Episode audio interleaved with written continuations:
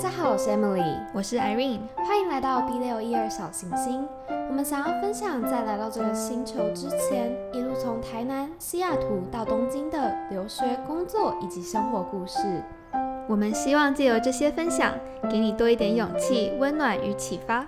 最后，我们想让你知道，不管你现在在宇宙的哪个角落，You're up above the world so high, like a diamond in the sky。那我们开始喽。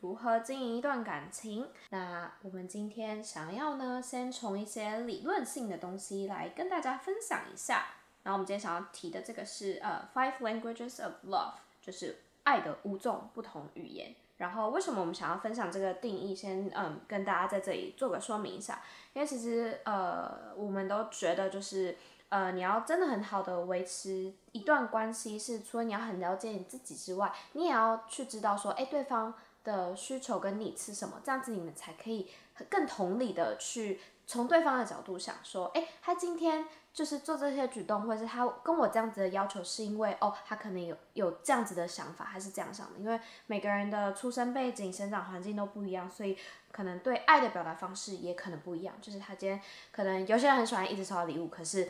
你 partner 没有一直送你礼物的话，你可能就会觉得说为什么？对，你会没有感受到爱，但是可能只是他表达爱的方式不是你习惯接受的方式而已。对，但并不代表他不爱你。对对，所以我们今天想要从这个呃五种不同的 love language 来跟大家介绍一下。好，那我先来帮大家科普一下，嗯、就是五个爱的语言。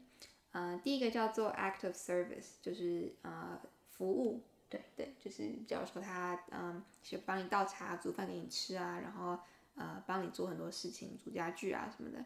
这是 act of service。然后第二个叫做 receiving gifts，就是收到礼物或送礼物。对。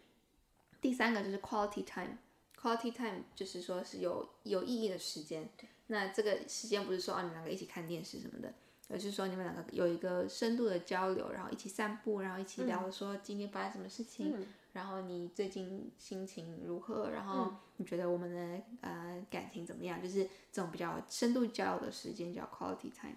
然后再是 words of affirmation。words of affirmation 就是呃肯定的语言。对。那有些人是很喜欢听，或是很喜欢说肯定语言，就是喜欢一直听我爱你啊，或者是谢谢你啊，或者是有你真呃你真好，然后对你好漂亮，就是喜欢这种称赞的语言。对。然后最后一个就是 physical touch，就是呃肢体的动作。对对，那这个就包括从不不不只是说就是性关系，而是说啊、呃喜欢抱啊、亲啊，然后牵手啊，对，就是肢体交嗯接触。对有些人就是喜欢这样子的关系，然后他才会感受到爱。对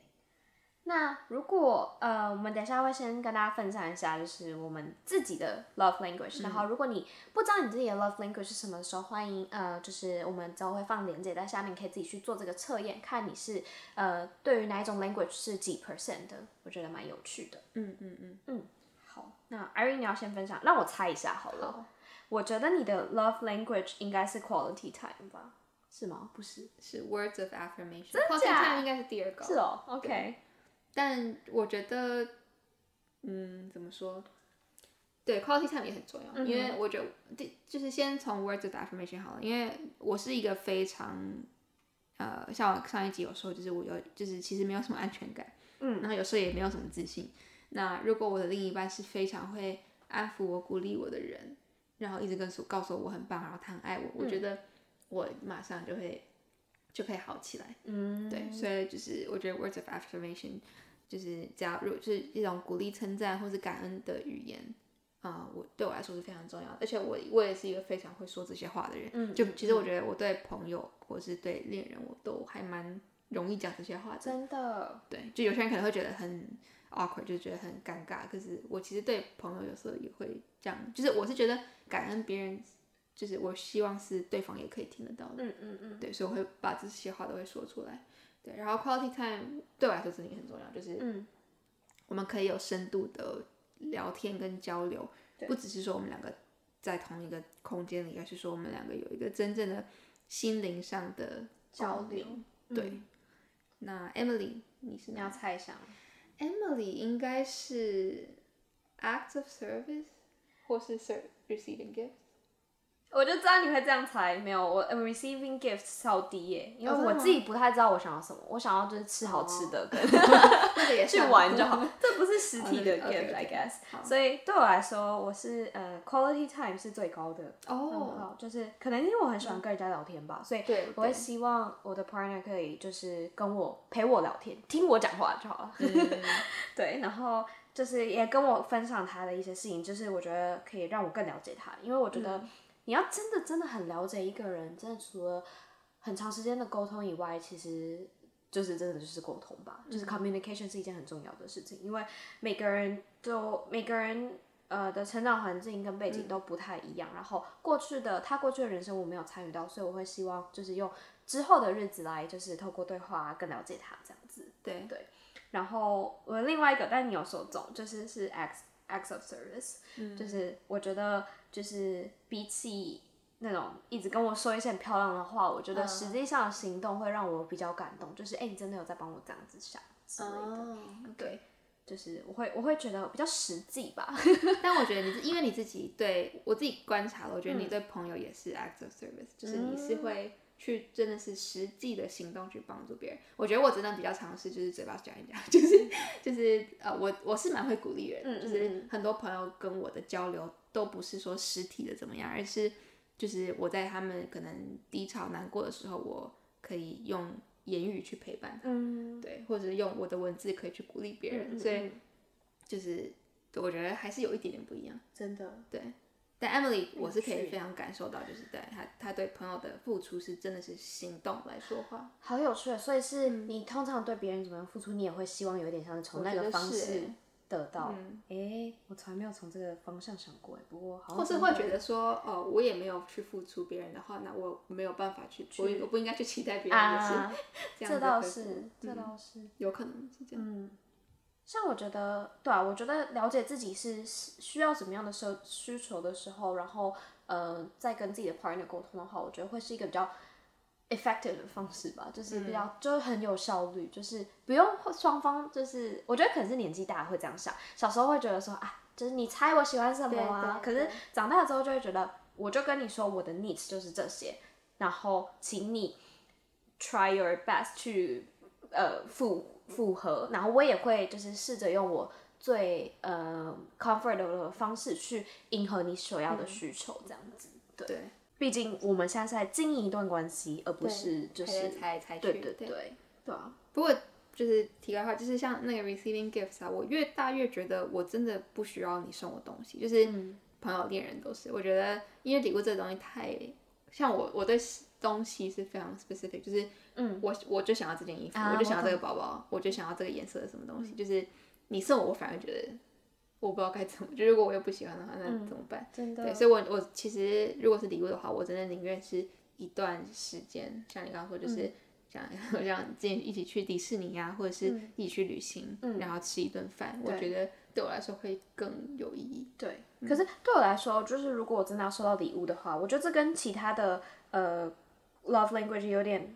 碰到嘛，就是我不是因为我想要收到这个礼物，而是我想要。知道你送我这个礼物的这个心意，嗯嗯，就是你花很多时间去想，说我想要送给他这个礼物是为什么，就是他背后的意涵。就是我自己送人家礼物的时候，我都会想到那边，而不是实体上的那个礼物、东西、那个东西啊，对对对。所以对我来说，它可能就是可能跟就是呃有点不知道说哪跟哪个比较近，可是比较像是它后面的那个意义。对，嗯，但是我觉得就是。套回就是我们本来刚刚最想要说的，就是每个人嗯，就是想要的跟需要的都不太一样，所以就是没有对跟错，就是你很喜欢嗯接受礼物，那就是这是因为是你喜欢，你很喜欢被拥抱，但是是因为你感受爱的方式不一样，跟我们不一样而已。那你可能就是需要去呃跟你的伴侣沟通，说这是我喜觉得会被爱的方式。那你的是什么？然后去沟通，我觉得这才是一个通往，就是嗯一个比较稳定稳定的感情的。那这个也联系到，我觉得为什么我们会想要先分享这个 love language 的原因，是因为我们呃，因为我跟 Irene 就是住在很多不同的国家之后，我们发现其实每一个文化不同背景的人，他们对待感情的方式都不太一样。对。那例如说亚洲的话，我觉得呃，例如说像我们刚刚为什么一直强调 communication 这件事情很重要，是因为我们发现亚洲人其实有时候，我觉得是因为是文化的关系吧，儒家，呃，不不是因为儒家思想，就是我觉得我们是被被教导，从小被教导是被动接受，嗯，别人给我们什么的，然后我们需要去，也不能说是迎合，可是我们要去。嗯，调整我们自己去有点配合别人的脚步，所以很多时候，不管是在工作上也好，或是感情上也好，很多人会比较扮演着是一个配合者的这个角色。嗯，但是其实我们心底是知道我们需要什么的，嗯，但是我们不知道如何去沟通。对，或是有些人沟通想要沟通了，但是沟通的方式又不是一个很。呃，聪明的方式。对，就是我们之前讲到说话的艺术。对，所以就是，所以像我觉得，如果，但是我觉得现在因为网络的资讯什么很发达，所以大家也会开始注注意到这些，像我们刚刚讲的 love language 啊这些的，所以会更有会用比较嗯轻松的方式，假如说像心理测验啊，就丢给你自己的伴侣啊，然后让就是去知更了解对方，然后就我们在这里想要带到就是我们。我们看，就是不管是日本也好，台湾也好，美国的婚姻的不同的点在哪里？嗯，就是给一些可以用 Irene 的经验让大家知道一些，就是想要跟不同国家的人交往的话，有什么 pebble，然后要怎么的，就是跟不同文化背景的人，就是继续维持一段稳定的、不错的关系。嗯，我觉得，呃，还蛮有趣的一个比较比较明显的分别，就是台湾台湾式的感情。比起美国跟日本都更嗯，depend on each other，就他们哦，嗯，跟对方的关系是非常紧密紧密的。对，就是比如说，假如说我跟你在一起，那你的朋友跟你的家人，也就是我的朋友跟我的家人，哦哦哦，就是，然后我们很多时候就是都会在一起，对，会花非常多时间跟对方的群体相处，对，对，就这一点，我觉得跟美国跟日本其实。差蛮多的，尤其在日本，我觉得最能感受到不同的是，假如说你去参加一个同学会啊，或是婚礼，你基本上没有不能是不能惜办的，除非你的另外一半也认识对方。嗯，对，那个时候我一来的时候，我觉得，嘿，怎么可能？就是，嗯，不是大家就在美国也还至少也会 plus one 啊，就是说你可以带带吸伴什么的。可是，在日本，其实你真的是一个非常独立的个体，你的朋友跟他的朋友。可以，就是一辈子也没有交集。对，你的生活圈跟他的生活圈也可以没有交集，也没有关系。对，就是我觉得在这一点，其实就是台日跟美国就已经蛮有一个蛮大的差别。嗯，哎，我觉得这件事情很有趣。我在想，会不会是因为就是日本人在防治，就是如果有一天我们可能怎么样了的话，我们不会给对方添麻烦，然后不会让朋友们造成困扰。哦，对。可是我觉得肯定是一开始就已经觉得，我如果硬要把我朋友介绍给你的话。对对对，对我的朋友跟对你来说都可能就是一个添麻烦，对对，所以他们就已经会不去走那条路。蛮有趣的，对啊。可是像美国的话，就会比较是借由一些呃 casual 的方式去带你去认识他的朋友，对对，可能一起去参加 party 啊，或者去对去什么滑雪啊什么之类的。对，你有比较什么向往的，就是 style 吗？其实我还蛮喜欢美式这种婚姻，就是说你们两个都还是非常独立的个体，然后有自己的生活，但是在有一些很重要的场合，你们还是会就是把彼此带上，然后就是呃，你们还是有一个共享的群体，不管是家人还是朋友，我觉得这其实对我来说是最刚好的。因为有时候台湾式的婚姻对我来说有一点点太黏了。嗯，就是你需要什么事情都跟对对方报备，然后你们的家人全部都已经就是融合在一起，就对我来说有点太太跨跨线了啦。嗯，但日本有时候对我来说有点太冷。啊，嗯，对，这倒是。但我觉得像我们今天想要讨讨论的这个主题，如何经营一段感情这件事情，除了以我们刚刚讲到 love language 这种方式来区分，也有以时间轴来区分的方式。因为你当你是学生时代的时候，你如何经营一段感情的方式，一定会跟因为那时候你的 needs 跟你的伴侣想要的东西，跟呃，你可能二十二十岁后半，甚至假如说三十岁的时候会完全不一样。对对，那我觉得这就带到我们下一个想要跟大家分享的，就是我们两个都蛮喜欢的一部电影，叫做《花束般的恋爱》。对，就是去年在日本是非常有名的电影。嗯，菅田将哦，菅田将晖跟有村架纯演的。然后他们就是没有看过电影的人，可以先快转快转过这一段。嗯，就这部电影，他是说，嗯，就这一对情侣他们是大学的时候认识的。嗯，然后嗯，他们是不同学校的，然后呃，突然发现哦，跟对方的兴趣非常合，然后他们就开始交往，然后就像很多大学生情侣一样，就很开心。然后之后他们决定要住在一起。嗯，那他们住在一起之后，嗯，感情也感情线也越来越长嘛，大概四五年左右。对对，那这个大概就是要从二十岁出头到二十呃二十后岁后半的这一段时间。那我其实也一直觉得。二十到三十岁这段时间是人生真的是改变最剧烈的一段时期，嗯嗯，因为你们从就是从学生然后变成社会人，就是出社会，你真的会有非常多价值观啊，然后人生观，然后金钱观上面的一些冲击跟改变。那你的另外一半有没有办法跟你一起同步前进？那就真的是决定了你们你们能不能有，就是在三十岁之后都还可以有未来继续走下去。那这一对情侣呢？呃，很不幸的，他们到二十后半的时候，就会慢慢发现，男生可能比较重视工作啊，然后需要一些现实的东西，不再像以前那么的，就是 dreamy，就是想要做梦。对，但是女生还是很想要自由，还是很想要做梦，还是很想坚持自己想做的事情。那他们就会有点观念上有点分歧。对，那他们就可能就没有办法继续维持这段感情。嗯，对。但我觉得他这个呃影片，他其实。他有点出一个蛮重要一点，就是因为他们在中间的时候，呃，双方都有点像关闭了他们沟通的方式嘛，就是一方可能关闭了，然后另外一方可能就会觉得算了算了算了。对。然后，呃，所以我觉得这点也可能是造成他们可能最后感情就是因为没有缺乏了应有的沟通，然后一直被消磨到对尽这样子。对，我记得有一幕好像就是他们晚上睡觉的时候吧，就已经。完全就不想要再碰对方还是什么的，对我觉得那个就很写实。可是，嗯，我觉得沟通不是一沟通一定要是双方的，就是你没有办法说一方不断的想要去讲话，另外另外一方如果持续的不想去听，那真的会没有办法对。继续下去。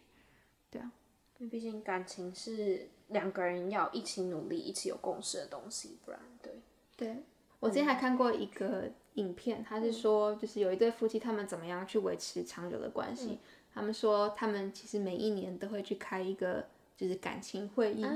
对，然后就是说，我们今年 look back，就是前一年我们还愿不愿意就是继续走下去这段婚姻，就是 OK 的话，那我们就开开心心继续走下去，然后。有没有什么需要调整的，就可以在那个时候讨论。但如果那时候决定说，哦，我觉得我们两个已经没有办法走下去，那他们可能觉得那个时候协议一些，嗯，就是对，可能要分开或什么的。你这让我想到，就是我之前听说有些男生他们很喜欢把感经营感情像经营自己的 business 一样的方式，就我觉得这件事没有错的。就是例如说，就像你刚刚说的这样开会讨论啊，或者是去定一些我们长期的目标跟短期的目标，然后还有我们想要怎么的运营这些东西。然后，嗯，所以我觉得这件事情是它是一件好事，可是有时候会让女生会觉得说，你为什么把我们的感情当成？在经营公司一样经营，就是你为什么要这么的知识化？对，知识化就是就是我们是在讲比较 emotional 的东西啊什么的。就我觉得那方式也没有错，但是就是我觉得双方，我觉得感情这种东西就是双方需要到一个 middle point，要要在中间点看到对方，就是女生要可以理解男生为什么会这样子做，或者为什么会想要用这种方式，那男生也要可以理解为什么女生可能很需要这些 emotional 的 support 啊，或者是。嗯，女生比较想要的方式，这样子才是一个我觉得比较稳定，可以长期走下去的一个状况。对，我觉得可能那就是刚刚那样的方式有可能会出问题，也是有时候假如说你们好，你们规定定出来，然后如果那些东西已经变成像上班上班打卡，对对对对，那你就会变成，那你做这件事情就是对我们爱情已经没有什么意义了，因为你只是就是 doing it for。就是 no reason，就是你只是为了做而已，不是你真的爱我了。对对，那我觉得那个时候这样子把他感情当成公司经营，就是这是可能为什么他会失败的原因吧。这也有可能，对。所以像我也有同事，他就跟我一直跟我说，Emily，我跟你讲，你如果就是在考虑要不要跟这个男男生跟我讲的，他说你要考虑要不要跟这个男生结婚的话，你一定要跟他婚前同居。就日本人 呐，日本人，我觉得日本他们蛮觉得这件事情是一件很重要的事情，就是你们的生活习惯到底会不会合，嗯，然后就一直狂推荐我，他就说你一定要同居的至少 like 三个月以上，他就说我有朋友就是因为没有先婚前同居，所以大家都知道说离婚。就是可能之后会因为像花束般呃的恋爱一样，就是很多小小芝麻琐碎琐碎的事情，然后因为的因为那样分开，可能嗯挤牙膏挤的方式不对啊，或者是可能有水渍，然后男生没有擦，然后女生就会觉得说你为什么连这个一个水手的事情都做不好啊什么之类的，就会因为小事而消磨，那你怎么看婚前同居？所以你现在好像就是就是体验版 ing 对啊，我不知道因为。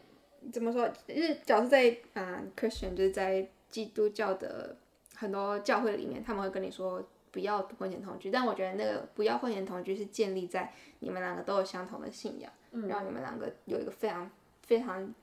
强大力量去盖你们两个的感情。嗯，那我觉得，而且因为基督教其实非常很多情侣是很早就结婚的，嗯，他们对他们可能在一起没多久就结婚。那我觉得，对，那就其实跟婚前同居是差不多的。嗯，那让我觉得。我现在会选择婚前同居，也是因为觉得我们两个已经看到未来了，就是就是离结婚已经非常近了，所以嗯，就是只是也不是说已经没有，也不是已经不是试试看的这个阶段，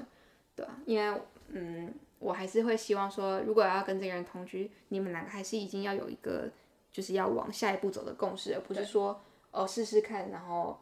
反正不行的话，那就是我们不去努力就直接分开。我觉得。可能也不是一个很好的方式，所以我是希望说，如果你们有想要同年同居，我觉得还是有一个目标，就是说你们三个月、六个月之后，大概什么时候会想要，就是真的走到下一步结婚，然后这样子比较不会就是又拖很久，因为很多男生就是因为会觉得，那如果有人同居的话，反正我家是有人做，有饭就是对。饭来张口，那我为什么？还需要去结婚呢，就是这也是为什么很多人就是女生，嗯，对，后来就觉得，哎，为什么同意之后反而对方就不想就是 propose？对对对啊，所以我其实现在最近听到很多例子都是，嗯，他们婚前同居，可是都已经有先讲好说，好，我们就是一年，那如果一年之后我需要你给我答案，either 我们就是继续走下去，或者是我们就分开。对，我觉得女生要有这样子的自信，对，嗯，跟决心吧，就是你要知道自己的，嗯，停损点嘛。就如果你知道自己要什么，你你知道婚姻是你要的东西，那这个人呢，这个男生没有办法给你，那我觉得婚前同居也没有办法，就是增加你的对 anything，对吧？对。但我觉得这件事也不能只是套用在婚前同居上面，就是我觉得跟呃，你跟这个人是不是要继续走下去，就是我觉得。设一个停损点好像不是一件坏事，尤其对女生，就尤其对之后想要结婚或者有小孩的女生来说，就是你要知道说，在什么时候之前，如果哎这个男生他也不是说没有 purpose 吧，就是你要知道说你自己，如果你很清楚你自己要想要的是什么的话，例如说是一段婚姻的话，那如果男生还是没有这个欲望或呃意思的话，那是不是就是你要考虑说，我是不是？愿意跟这个人继续走下去，即使我们关系会是现在这样子，或者是说，那是不是我就应该要 move on？对对对，对我觉得其实女生真的要有自信，觉得说你一定有办法找到下一个人，而且如果你是有魅力的人，你永远都是有魅力的人，就不管你几岁，不管你的状态是怎么样，嗯，对我觉得不要去害怕。我觉得很多女生不敢停损，就是因为她很害怕，她觉得。这是他最后的机会了，但我觉得这样子想会 limit your mindset。对对，我觉得应该要就是再有自信一点，就是你要什么东西，你不可以妥协，那对，勇敢去做决定。嗯，而且世界上人这么多，真的到处都是草，而且只要你把你自己的标准放再宽一点点，例如说你可能年纪增长之后，你会觉得啊。大本来只能大三岁，那之后就变成哦大五岁可以，然后变比较小的话，只要他够成熟也可以。你的那个那个 range 就会变很大，对啊。所以其实没那么难的，但是我觉得这整件事情的前提就是你要愿意踏出那一步去认识新人，但是不是说哦，我认识他，我就是因为我想跟他交往，而是我想要真的先了解这个人到底是一个怎样的人的这种心态的时候，你自己也比较不会有压力，然后你也不会莫名的把这种嗯很 eager 的这种很情绪传达给对方，对对方压力也会很大。对，我觉得就是对啊，如果只是去谈恋爱的话，我觉得你就很单纯的先把他当成认识一个新朋友，有就有，没有就没有，就不用把他看太严重。然后就是一直想着这世界很大。对啊，就是 enjoy the world，真的 真的对。那那我想要问一下 Irene，就是你觉得还有什么好方法是可以就是很顺利的经营一段感情的？我最近其实发现，就是最近不是有个新闻，就是 Ali Wong，哦，对，他离婚了，他是一个很有名的美国的呃 comedian，对，呃脱口秀脱口秀的人，然后他以前他最有名的就是他是一个非常强烈的性格的女生，嗯，然后她很成功嘛，因为她是脱口秀很有名，然后就赚很多钱，然后她很她在脱口秀里面就很常讲说她她在家，呃，她老公都在家，然后都是她在赚钱什么的。然后其实就是她离婚的消息出来，我没有到非常惊讶的原因，是因为我觉得就是你，假如说你是你很常听别人说哦婚姻很难啊，然后就是就是抱怨老公啊什么的，我觉得如果有一个人已经有出现这样的状况，那代真的代表他的婚姻就不是很顺利。就我觉得这件事情蛮简单的，嗯，就是如果你是一个会一直讲。负面事情的人，那有可能真的是你的问，你的婚姻状况真的，或者 relationship 真的已经就是有亮红灯了。嗯，我觉得这个时候是应可能真的要去再去检视一下你到底在这个关系里面是不是健康的。嗯嗯嗯。对，因为我觉得说真的，一个好的感情是不会让你那么多的猜忌，然后有那么多的负面情绪的。嗯。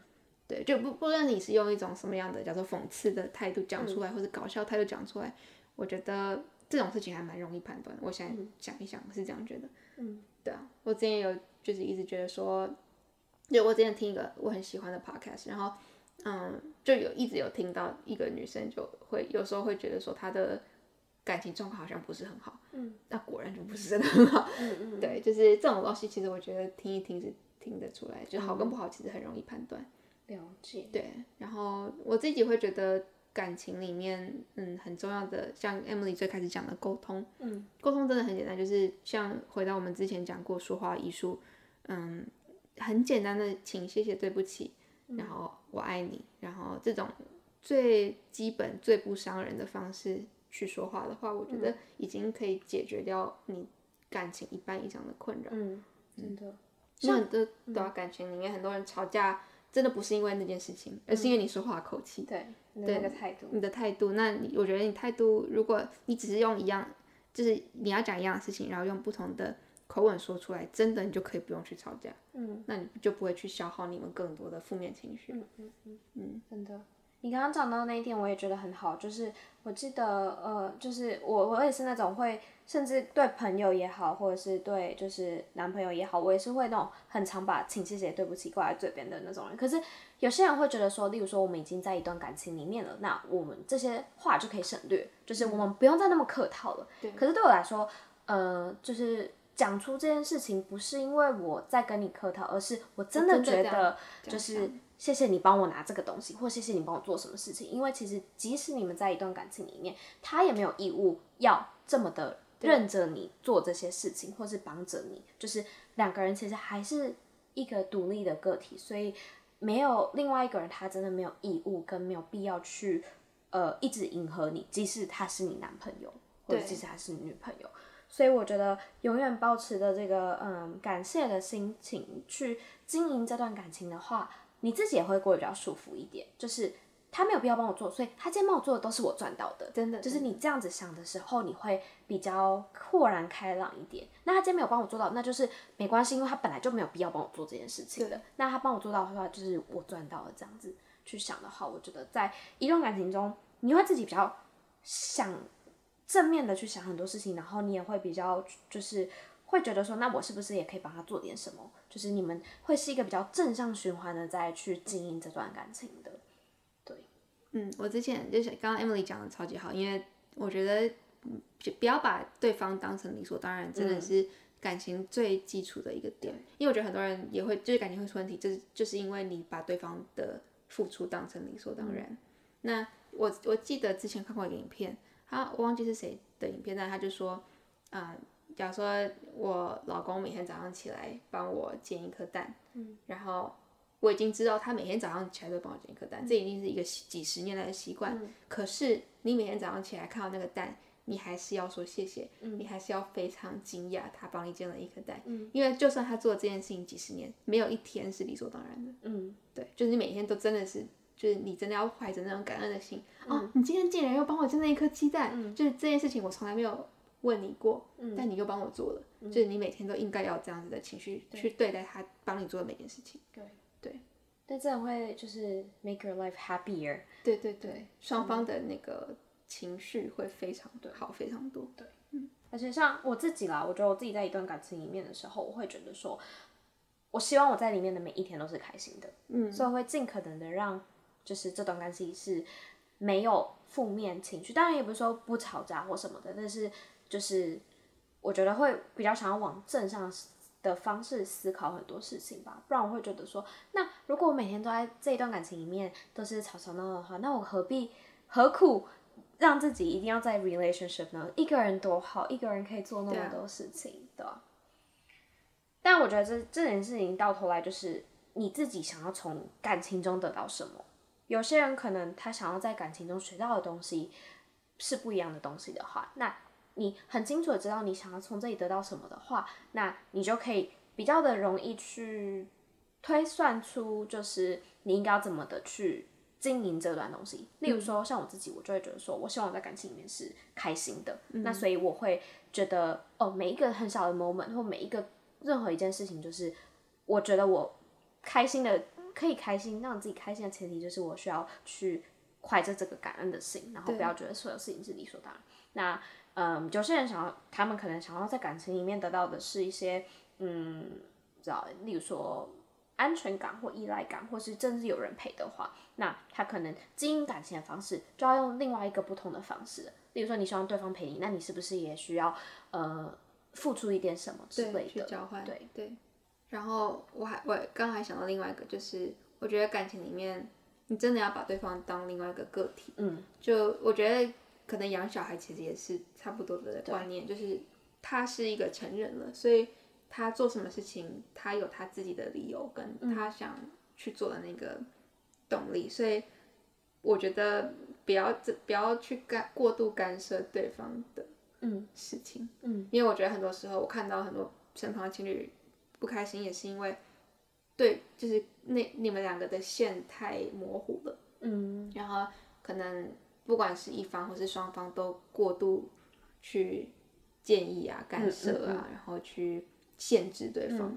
不管是生活上或者事业上的发展，对，对我觉得其实这件事情也是需要练习的。我有时候也会就说出一句话，然后我后来觉得很后悔，我觉得我不应该去给他这个建议，因为那不是我的人生，嗯。那他会这样做，他一定有他的理由。嗯，我后来也会后悔，但是我觉得这种事情可以慢慢练习，然后你就可以学着说，对他是一个个体，他是一个大人，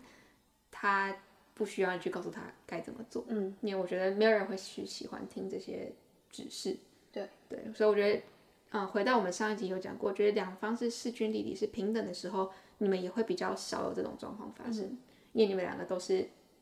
独立的个体，然后也是。完整的成熟的大人的话，其实你们不就是已经自然而然就不会去过度去干涉对方在干嘛。嗯嗯，同意。然后你刚刚讲到那个，我也觉得有一个很好，就是呃，你要很清楚的知道你男友或者你女朋友在你生命中扮演的角色是怎样，就不要给他过多的角色。对对，例如说，你又希望他是你的，就是他不能，他可以是你的男朋友，可是他不能又是，假如说你的，呃，身，他可以兼顾很多，但是你不能只把你的情绪只加注在一个人身上。嗯，就是例如说，你每天什么大小事都跟他讲，当然，当然这很好，但是他如果又是你的最好的朋友，又是你男朋友，然后又是你的心灵导师，就是他要做的事情太多，他需要承受你太多不同的情绪的，可是。到头来就回到我们刚刚你有讲的一件事情，就是他没有必要去接受这些你很你不管是正面正面当然是可以，因为每个人都想要更正面一点。可是，比如说你你讲的这些都是负面的情绪的话，你只加注在一个人身上的时候，有时候他可能也会觉得说，我又不是你的垃圾桶。所以最好的话是，呃，就是就像 Irene 刚刚说的，尊重每个人是一个独立的个体，然后很明确的知道他今天在你的生命中是一个怎样的角色，然后嗯，尽量的去分散一些自己的嗯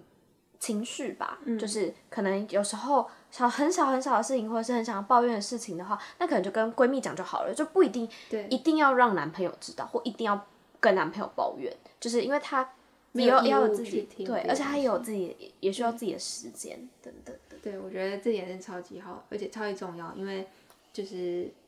没有一个人，我之前看过，呃，他说为什么 happy 就是 why happy couples cheat，就是一个很有名的一个 TED Talk，一个法一个应该是法国的嗯心理师吧，嗯，然后他就说，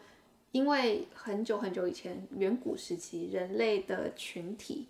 啊。他们都是以一个村庄一个村庄这样发展的嘛。嗯嗯。那以前一整个村庄就扮演了婚姻的角色，就是假设女人负责在家里干嘛，然后呃小孩出来有一整个村庄来帮你带，然后村庄里面男人是负责去狩猎啊干嘛的。就以前呃村庄是你知道几十个几百个人这样子一个群体去帮你养育小孩，去帮你照顾一个家庭。但现在的婚姻就是一男一女，然后你们。要在一个家庭里面负担一整个村庄的角色，嗯，这是为什么很多就是就是很多 happy 就是 couples 还是会啊没有办法走下去，就是因为嗯。每个人的角色负担的太多，你又要是一个爸爸，你又要是呃佣人，你要是提款机，你要是心理师，你要是朋友，你要是闺蜜，我觉得那你要是很就是 sexy 的男男生，让你让女生有性欲，我觉得。对啊，就是那个人就说，太多角色加加注在一个人身上的时候，没有一个人去可以去 handle 这些事情。嗯，对。对，所以懂得分散一些嗯角色，对，给适时的给其他生命中的不同朋友，因为我相信也有很多人很愿意听你的不同的故事，我觉得会对于呃你经营一段感情会有很大的帮助的。嗯，那我们这集呢？要帮大家总结的就是，呃，要好好的维持，呃，一段感情的话，很重要的事情，我们上一集也有一直强调过，就是你要很清楚的知道你到底需要的是什么，还有你希望可以从对方得到的是什么，然后还有，呃，知道对方的需要跟 needs，这样子不会只是你一方的自己一直在希望别人可以给你东西，但是你也可以是付出的那一方。对然后再来就是，嗯，沟通啊什么的也很重要。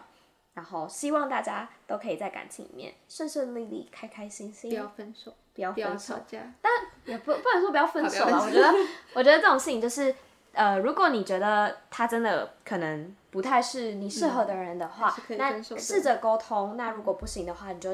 自己要找到自己的停损点吧。就是如果自己可以接受他这些。不能说是缺点，就是你可能不喜欢的点的话，那我觉得继续交往下去可以啊。但是如果你真的就是不能接受的话，那我觉得要自己懂得审视一下自己的关系。嗯嗯，对，嗯嗯，天涯何处无芳草。